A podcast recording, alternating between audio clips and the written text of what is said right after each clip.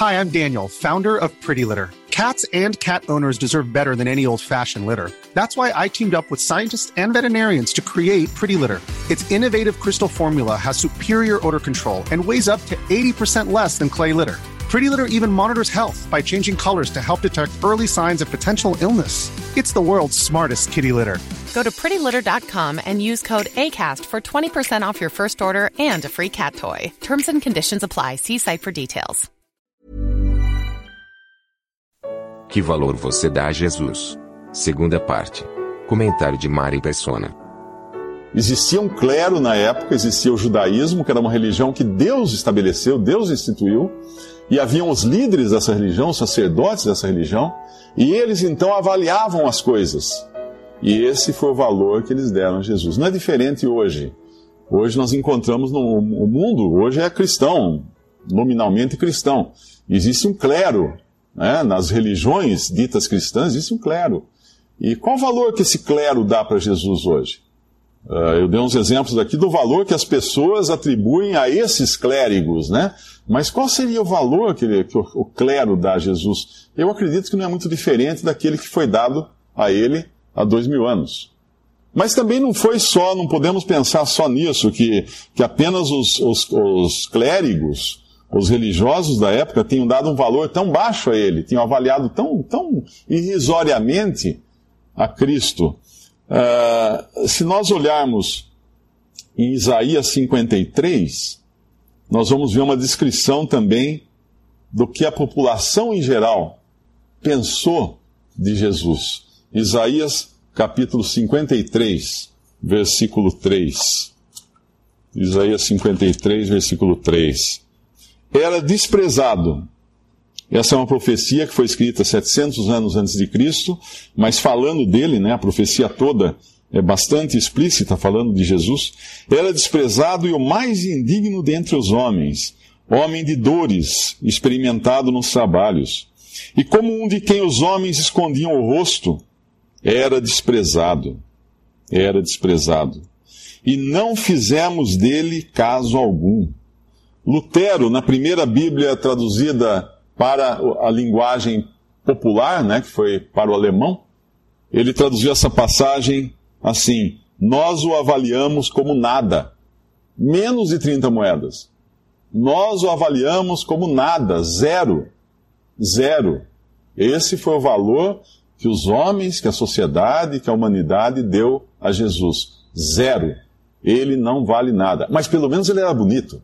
Porque a gente vê aqueles quadros, né? Jesus, cabelos longos e olhos azuis e, e barba, aquela coisa. O versículo anterior diz assim, na metade do versículo, diz: Não tinha parecer nem formosura, e olhando nós para ele, nenhuma beleza víamos para que o desejássemos. Também não tinha aparência. É por isso que Judas foi contratado pelos sacerdotes, porque ele era tão comum na sua aparência, que à noite, no meio daquelas tochas, uh, com os guardas que foram prendê-lo, era preciso que alguém apontasse exatamente quem era, porque senão prendeu a pessoa errada. Ele estava ali com todos os seus discípulos, precisava apontar, falar, esse é, porque ele era tão comum quanto os seus discípulos, e precisou Judas ir lá e combinar, falar assim, olha, aquele que eu der um beijo, é esse, hein? Aí os guardas combinaram, e quando ele foi lá, beijou Jesus, e ele então foi preso ali no, no jardim. Esse é o valor que a humanidade em geral deu a Cristo, a Jesus. Se a gente abrir em Lucas 23, nós vamos ver agora o povo. Uh, nós vivemos uma época em que é dado muito poder ao povo, né? a época da democracia, a época em que o povo, a palavra, a voz do povo é a voz de Deus. Né? A gente ouviu falar esse, esse lema que não, tá, não tem nada na Bíblia sobre isso, mas as pessoas gostam de citar isso até como parecendo, até entre aspas, né? como se fosse tirado uh, dos escritos sagrados. Uh, a voz do povo não é a voz de Deus de jeito nenhum, muito pelo contrário. Mas o que o povo avaliou, o que o povo, que valor que o povo deu a Jesus quando ele esteve aqui? Lucas 23, versículo 13. E convocando Pilatos os principais, os sacerdotes, os magistrados e o povo, disse-lhes: Eis-me apresentado este homem como pervertedor do povo, e eis que examinando-o na vossa presença, nenhuma culpa das que o acusais acho nesse homem. Nem mesmo Herodes, porque a ele vos remeti, e eis que não tem feito coisa alguma digna de morte. Castigá-lo-ei, pois, e soltá-lo-ei. E era-lhe necessário soltar-lhes um pela festa. Eles tinham um costume que na festa da Páscoa eles soltavam um preso. Como hoje nos Estados Unidos, no Dia de Ação de Graças, eles uh, poupam um peru, né? O presidente vai lá e os governadores de cada estado poupam um peru da morte. Aquele peru não, não é morto, não é assado no dia de ação de graças. Ou é no dia de ano novo, ou de Natal, alguma coisa assim. Então esse era um costume aqui que existia de, de dar um indulto, um indulto de Páscoa para um preso, para um prisioneiro. Então eles tinham agora, uh, Herodes propõe então que ele seja solto. Jesus seja solto como esse prisioneiro que vai ganhar o indulto aí governamental. Mas no versículo 18, toda a multidão clamou a uma, dizendo: Fora daqui com esse, solta-nos Barrabás. Bom, Barrabás devia ser uma pessoa importantíssima na, na, na sociedade na época, porque para eles preferirem Barrabás a Jesus, que homem de valor, um homem de, né, de grande valor. O versículo 20 dá, o versículo 19 dá a, o currículo de Barrabás o qual fora lançado na prisão por causa de uma sedição feita na cidade e de um homicídio.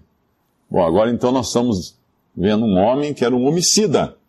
Então agora o preço, o valor dado a Jesus é menor ainda, não é nem 30 moedas.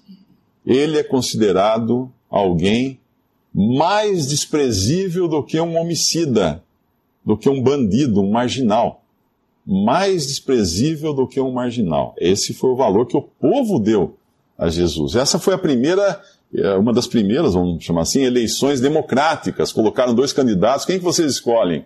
Nós queremos Barrabás. É assim que o povo escolheu. Eles votaram então em Barrabás. Os governantes ali, Herodes, também estão na mesma passagem, no mesmo capítulo 23 de, de Lucas, no versículo 11 mostrando o que eles acham também de Jesus. É claro que eles não estavam ali, Herodes, quando quis soltá-lo, não estava uh, querendo ser bonzinho, ele simplesmente estava fazendo política, né? Políticos são assim, eles, eles atuam de acordo com as conveniências do momento, agrada um, agrada outro e tal. E no versículo 11 diz o que eles realmente achavam. E Herodes, com os seus soldados, desprezou-o. Desprezou-o e escarnecendo dele, vestiu-o de uma roupa resplandecente e tornou-o a enviá-lo a Pilatos.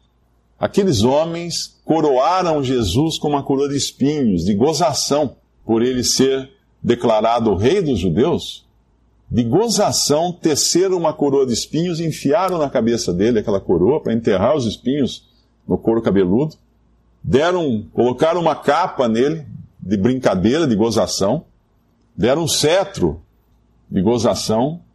Se, se um rei naquele tempo era ungido com óleo, em Israel com azeite, eles ungiram a Cristo com catarro, com cuspe, porque cuspiram no rosto dele. E se um rei era aclamado com aplausos, eles aplaudiram a Cristo com socos no rosto. E tem uma passagem que fala que arrancavam a sua barba. Uma passagem profética que fala que arrancavam a sua barba. Essa foi a maneira como foi tratado Jesus. Mas quem é Jesus? O Filho de Deus. E esse foi o valor que os homens deram a ele quando ele esteve aqui no mundo. E hoje? Ah, não, hoje seria diferente. Imagina se ele aparecesse hoje. Não, não seria diferente. Seria exatamente a mesma coisa. Porque o homem não mudou um milímetro sequer da sua inimizade contra Deus. Ali estava o Filho de Deus vindo ao mundo, e o homem disse: Não queremos que este reine sobre nós. Os judeus declararam isso: Não queremos que este reine sobre nós. Quando Pilatos fala: O que eu faço com esse? Crucifica-o. Que eu solto Herodes, eh, que eu solto Barrabás. Agora nós podemos perguntar: e Jesus, o que ele pensava de si mesmo? Que valor ele dava a si mesmo? Isso tem na Bíblia. Salmo 22, ele é um salmo profético também, e ele descreve a crucificação. Salmo 22, versículo 6. Qual é o valor que Cristo dava, que Jesus dava a si mesmo?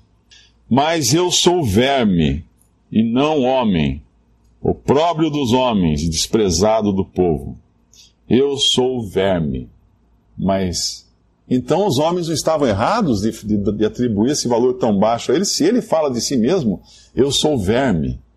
E a palavra verme é verme mesmo, não é, é totalmente pejorativa. Um verme é uma, uma minhoca, um, uma lombriga, um verme, qualquer coisa que se arrasta na poeira, no chão, na lama, é um verme.